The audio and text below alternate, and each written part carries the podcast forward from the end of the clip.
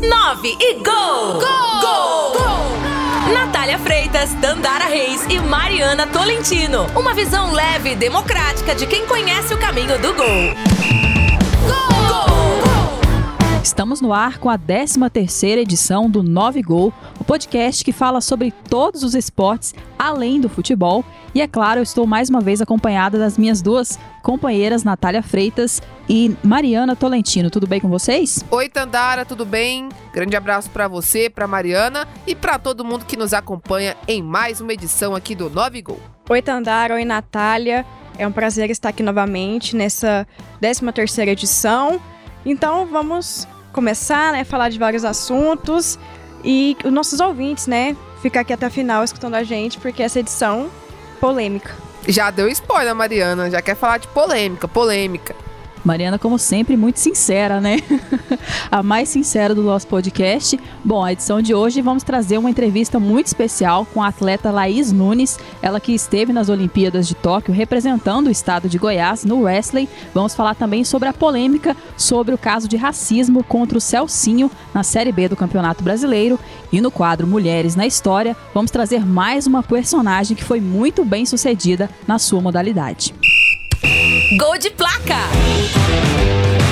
E o gol de placa de hoje não é dentro do futebol, né? Dentro de campo. Nós vamos falar de luta, de luta olímpica, vamos falar de wrestling. A nossa convidada é a Laís Nunes, goiana, estava nas Olimpíadas e já ganhou vários títulos é, no mundo e aqui no Brasil. Então a gente vai conversar com ela agora. Oi, Laís, tudo bem? Bem-vinda ao podcast 9 Gol. Tudo bem, sim. Obrigada aí pelo convite participar. Fiquei muito honrada e muito feliz de estar aqui com vocês. Então vamos começar falando sobre sua participação nas Olimpíadas. Como que foi para você participar em Tóquio? O que, que você achou da sua atuação? A gente sabe que estar em Olimpíadas não é para qualquer um, né? Só estão lá os 11 melhores atletas do mundo, então é, você já tem aí uma dimensão da grandeza que é estar, tá? e principalmente para nós atletas de alto rendimento que trabalha tão duro, né? Busca tanto isso, o ápice de um atleta realmente está na Olimpíada, né? É, bom, sendo minha segunda participação na Olimpíada, é, eu acredito que, para mim, assim, eu julgo que foi boa participação, tendo em vista aí todo o ciclo, né, como foi difícil realmente chegar na Olimpíada é, sem patrocínio, sem apoio, ou seja, tendo aí que correr por vários âmbitos. E quando você chega lá fora, você sabe que não é uma luta só com você, né? No meu caso, por exemplo, não lutei só comigo, lutei com a minha adversária, que não, né, não lutou basicamente, né, levei o escorregão ali na luta, e acabei tendo que lutar também com a arbitragem que, bom, ficou olhando a menina fugir a luta inteira e não fez muita coisa, né.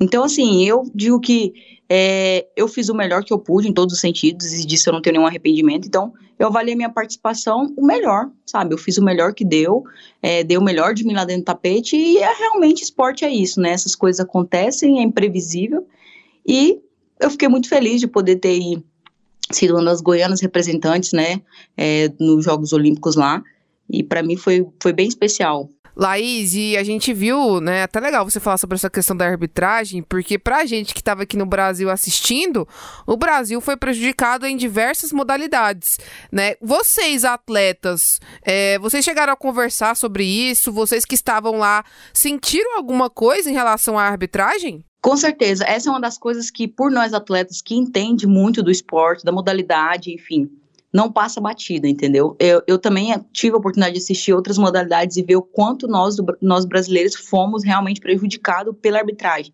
No nosso esporte não foi diferente, principalmente porque a Sul-América não é tão tradicional. Então, quando a gente está lá fora, que a gente luta com outro país que é mais tradicional, infelizmente a gente acaba levando a pior em questão de arbitragem. Que foi o que aconteceu comigo, foi o que aconteceu com muitos outros atletas da Sul-América, entendeu?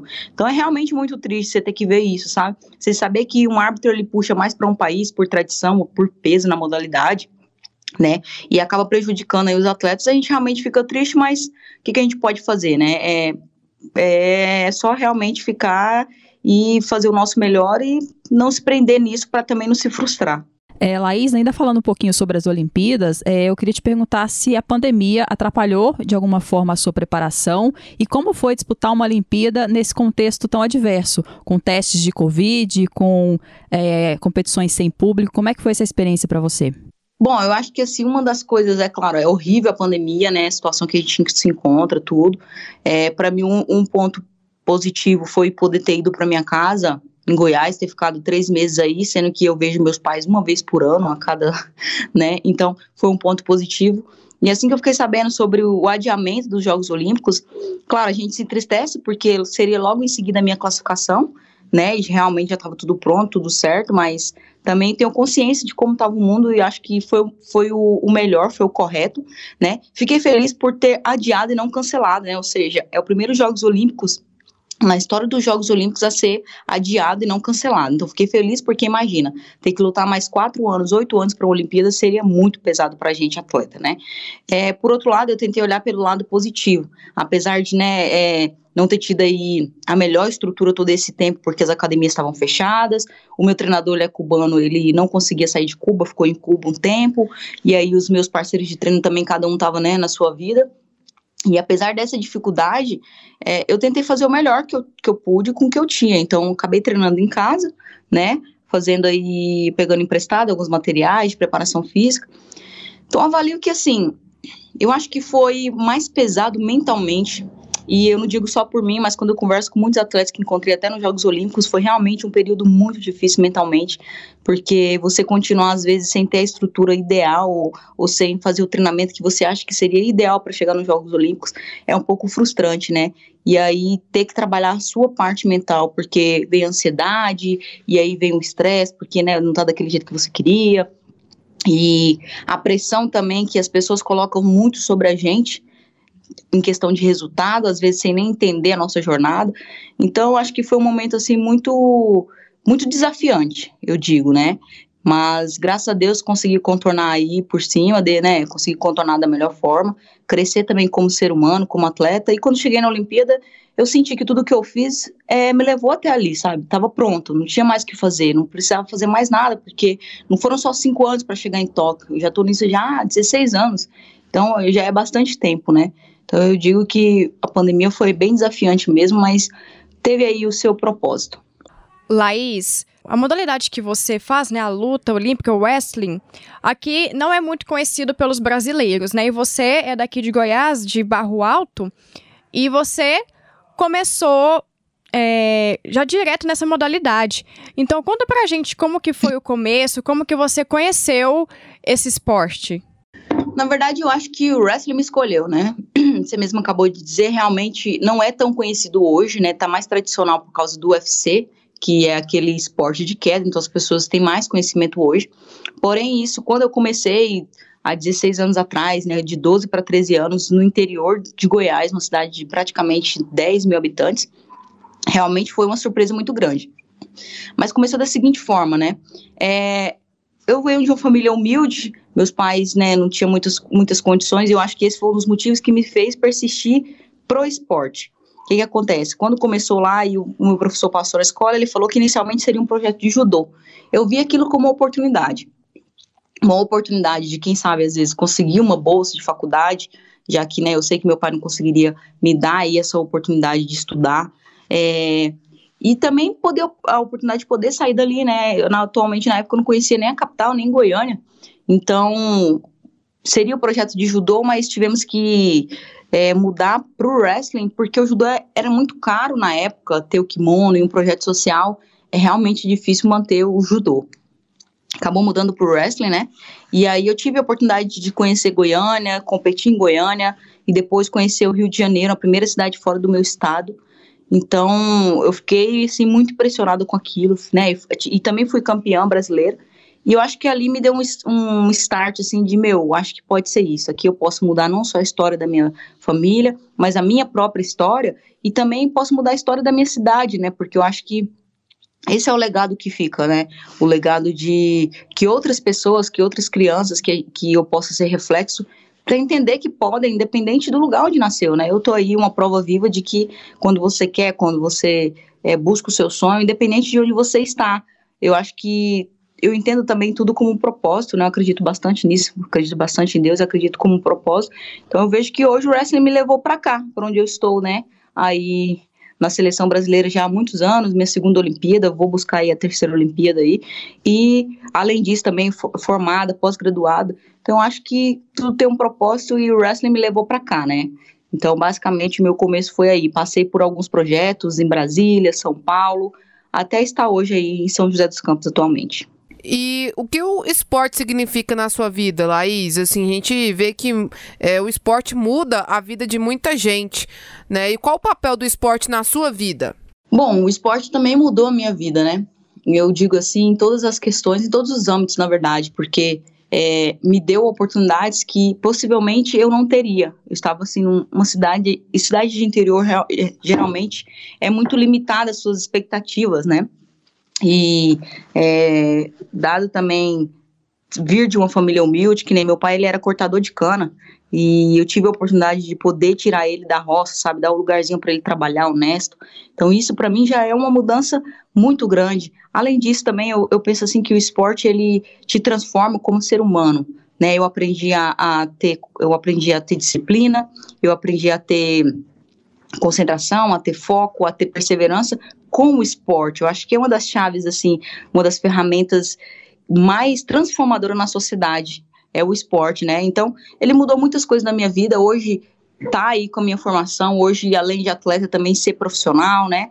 E ter conhecido tantos outros países, outras culturas, ter feito outras amizades, outras alianças. Eu acho que mais do que os bens materiais ou mais do que as medalhas, que são conquistas palpáveis, existe aí conquistas, é, existem aí conquistas que o esporte traz para dentro da gente que vale muito, sabe? Que nos transforma realmente como ser humano, como pessoas, é, que abre a nossa mente para um potencial imenso que há dentro da gente, não só na questão do esporte, mas na questão de ser melhor, sabe? De ajudar o outro, de ter empatia, de, de querer ser espelho.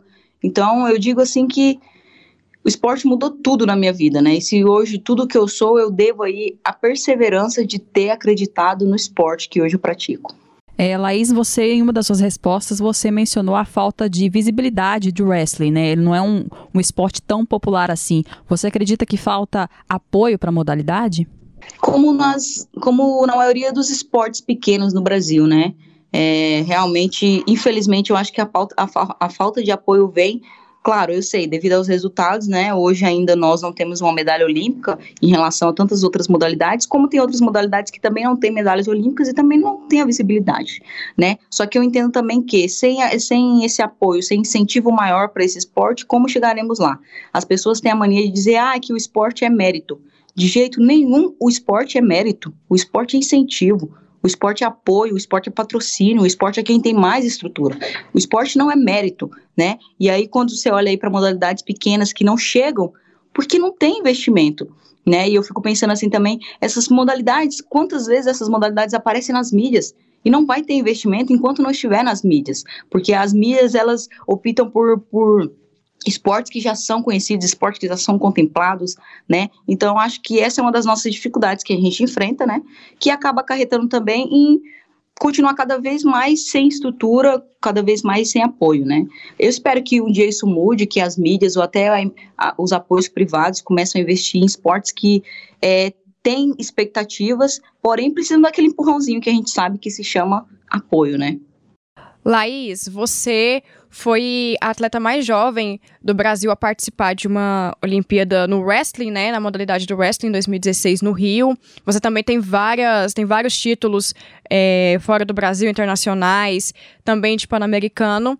E eu queria saber de você, qual é o título mais importante da sua carreira? Qual que você acha aquele mais marcante para você? Bom, honestamente, para mim, eu me prendo muito, ainda mais hoje, com a minha mente, né? Eu tenho um, um outro pensamento, assim, uma outra maturidade esportiva, uma maturidade competitiva. Então, hoje eu não me prendo mais tanto a resultados, é, resultados, sabe, esses resultados físicos. Por exemplo, para mim, hoje, uma das maiores vitórias da minha vida em relação ao esporte foi realmente ter lutado a minha primeira Olimpíada em casa.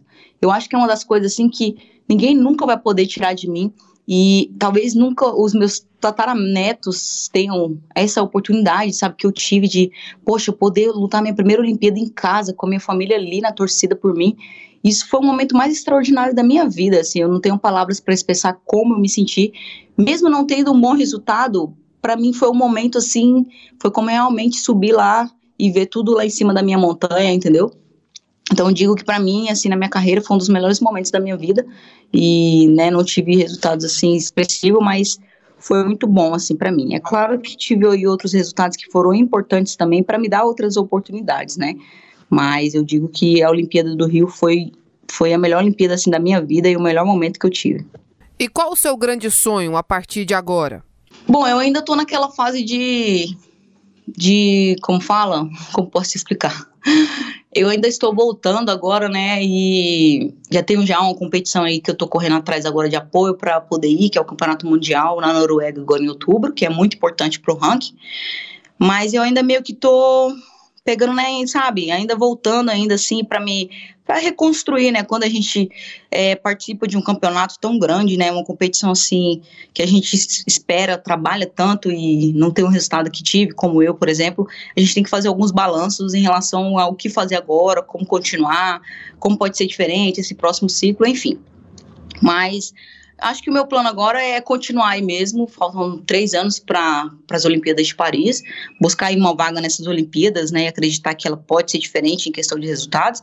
E eu também tenho feito já algumas, eu tenho alguns planos também já para o meu pós-carreira, né, visando aí que não, talvez eu não fique mais muito tempo no esporte, então já estou revisando algumas coisas em relação também à minha transição de carreira como profissional mesmo. É, Laís, você mencionou que tem 16 anos que você está no esporte.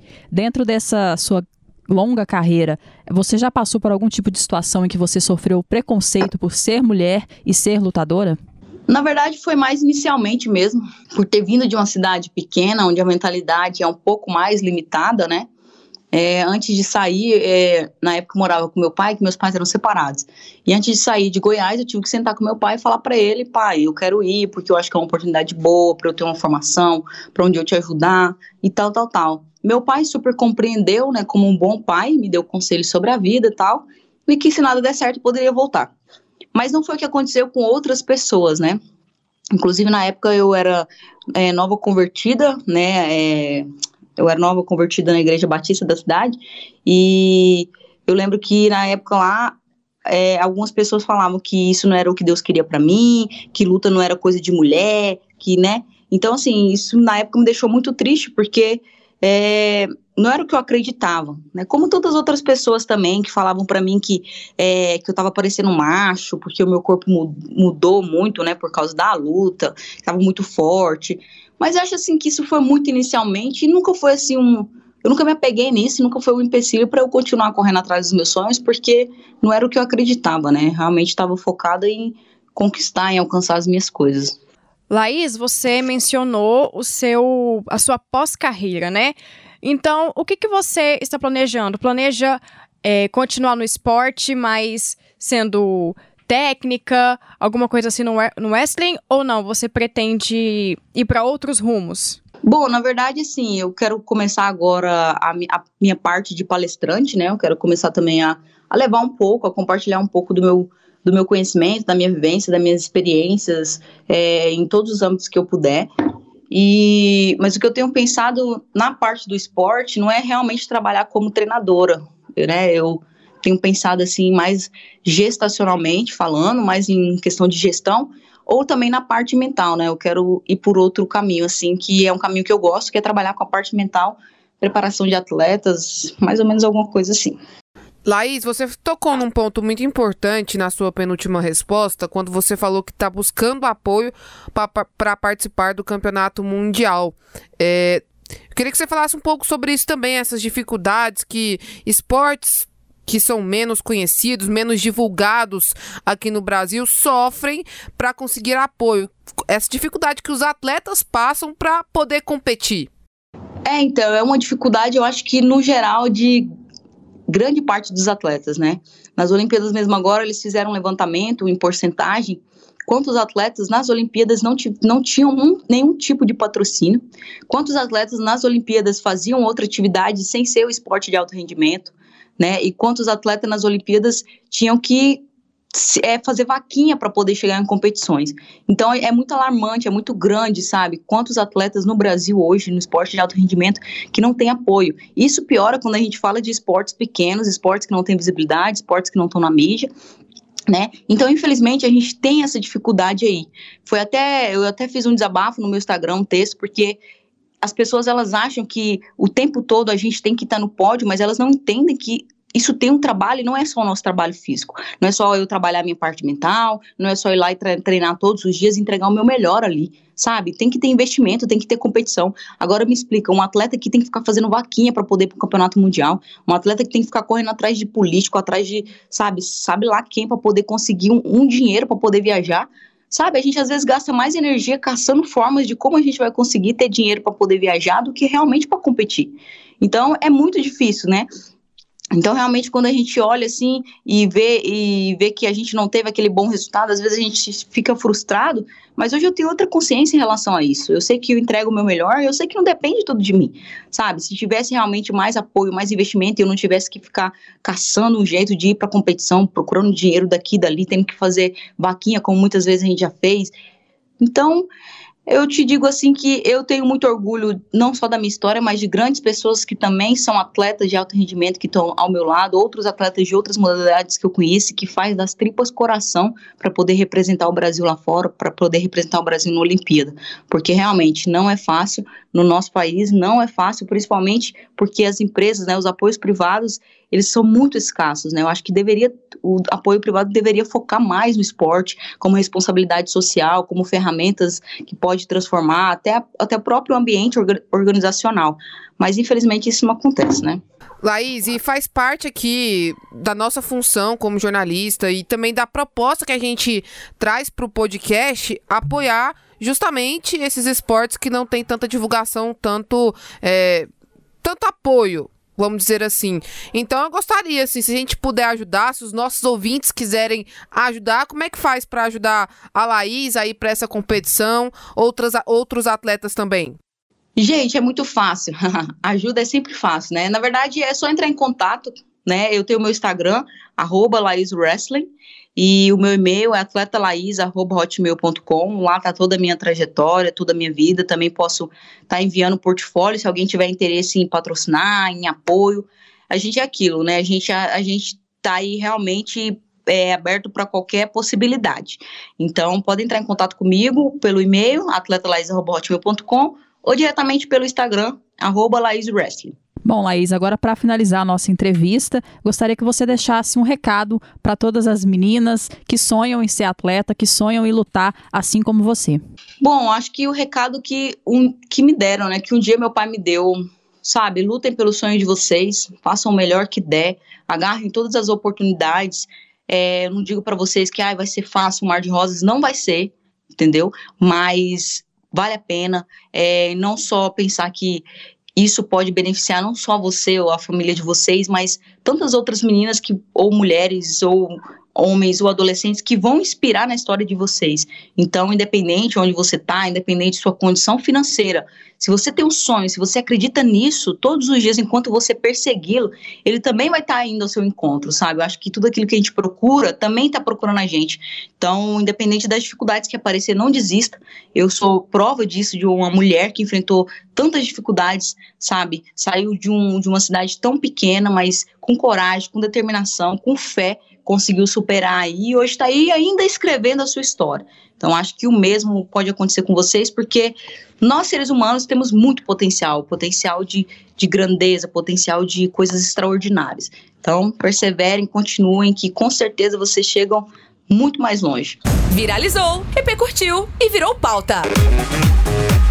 E no Viralizou de hoje, infelizmente, o que viralizou né, nessa semana nas redes sociais foi ao caso de racismo contra os meia do Londrina, o Celcinho, o terceiro caso de racismo que ele sofre em menos de dois meses, e mais uma vez ele foi vítima desse crime.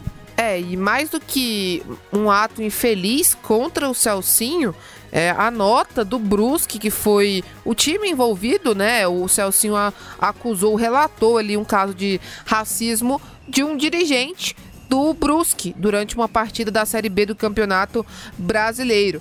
E a nota do Brusque a gente vai ler daqui a pouquinho, vai trazer aqui para os nossos, dos nossos ouvintes, né? Foi uma nota infeliz, ridícula e esdrúxula pra gente não falar outras coisas. Pra gente só trazer, né, como é que foi toda essa ordem cronológica. A primeira vez que o Celcinho sofreu um ato de injúria racial foi aqui no estado de Goiás, no, no dia 17 de julho, em um jogo entre Goiás e Londrina, pela Série B do Campeonato Brasileiro. Na ocasião, ele teve ali o cabelo chamado de bandeira de feijão e também de um negócio imundo. Depois, né, uma semana, menos de uma semana depois, o ato racista que ele sofreu foi no jogo contra o Remo, que disse que o cabelo do Celcinho, né, parecia ali um ninho de cupim.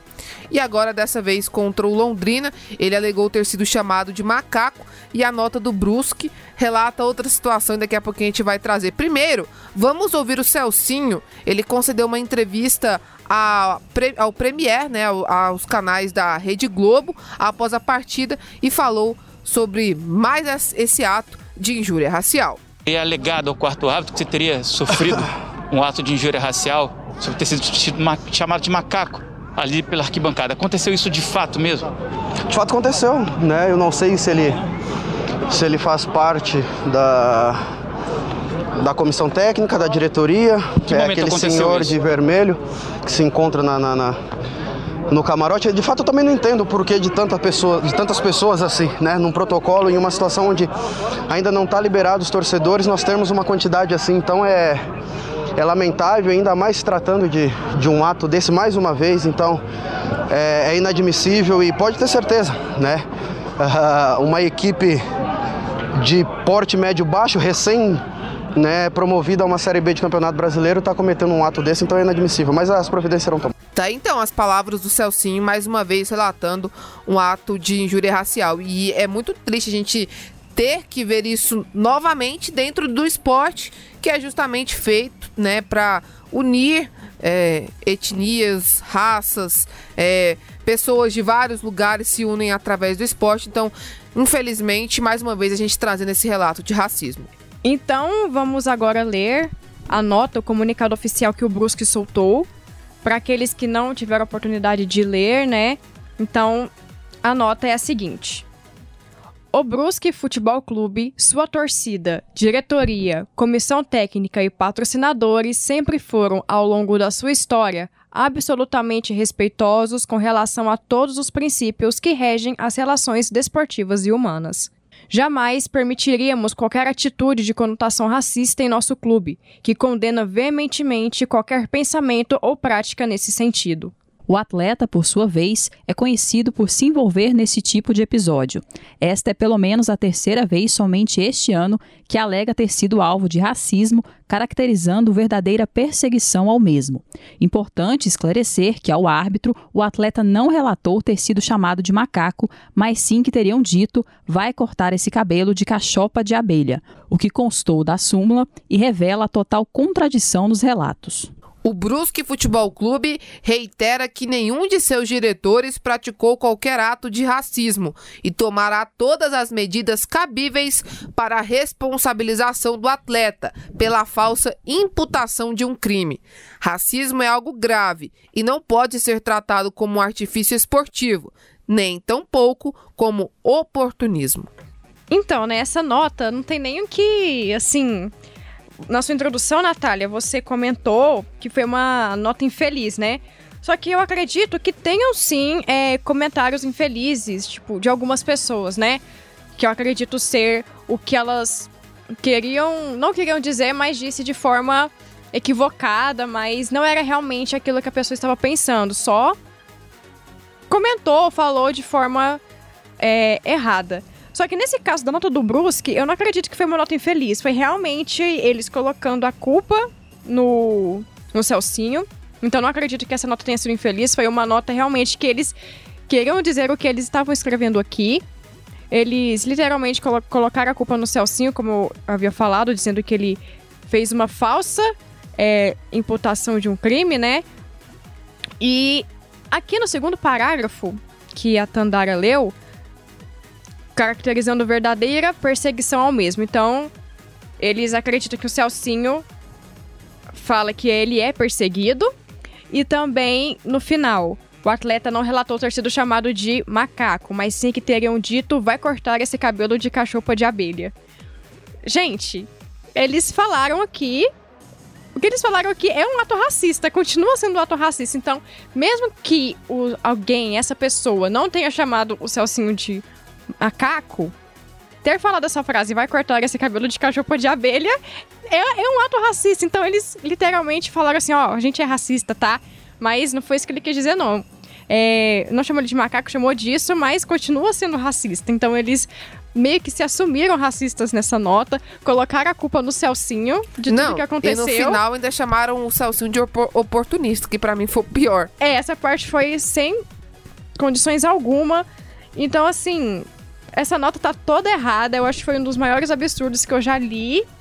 Assim, e tipo, colocaram a nota sem culpa nenhuma e a gente acredita, ah, isso aqui é um absurdo, né? Eles vão tirar do ar alguma hora.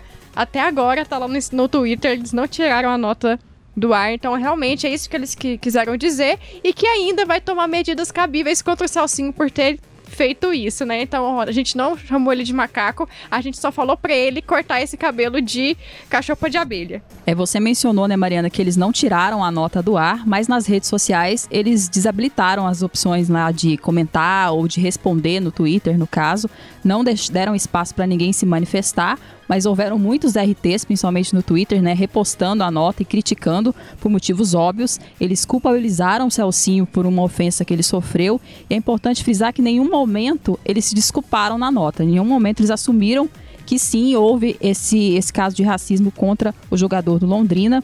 A nota vem assinado com a diretoria, não sabemos quem escreveu, mas a nota está aqui representando a instituição, o Brusque Futebol Clube. E é importante frisar que quem define se é racismo ou não, independente se foi cachopa de abelha ou macaco, o comentário feito em relação ao Celcinho, é a vítima, né? Quem sente na pele literalmente estar sendo ofendido ou não é a vítima e não quem cometeu o crime, que no caso provavelmente, né, pelo que disse o Celcinho, algum dirigente do Brusque Futebol Clube. Mulheres na história.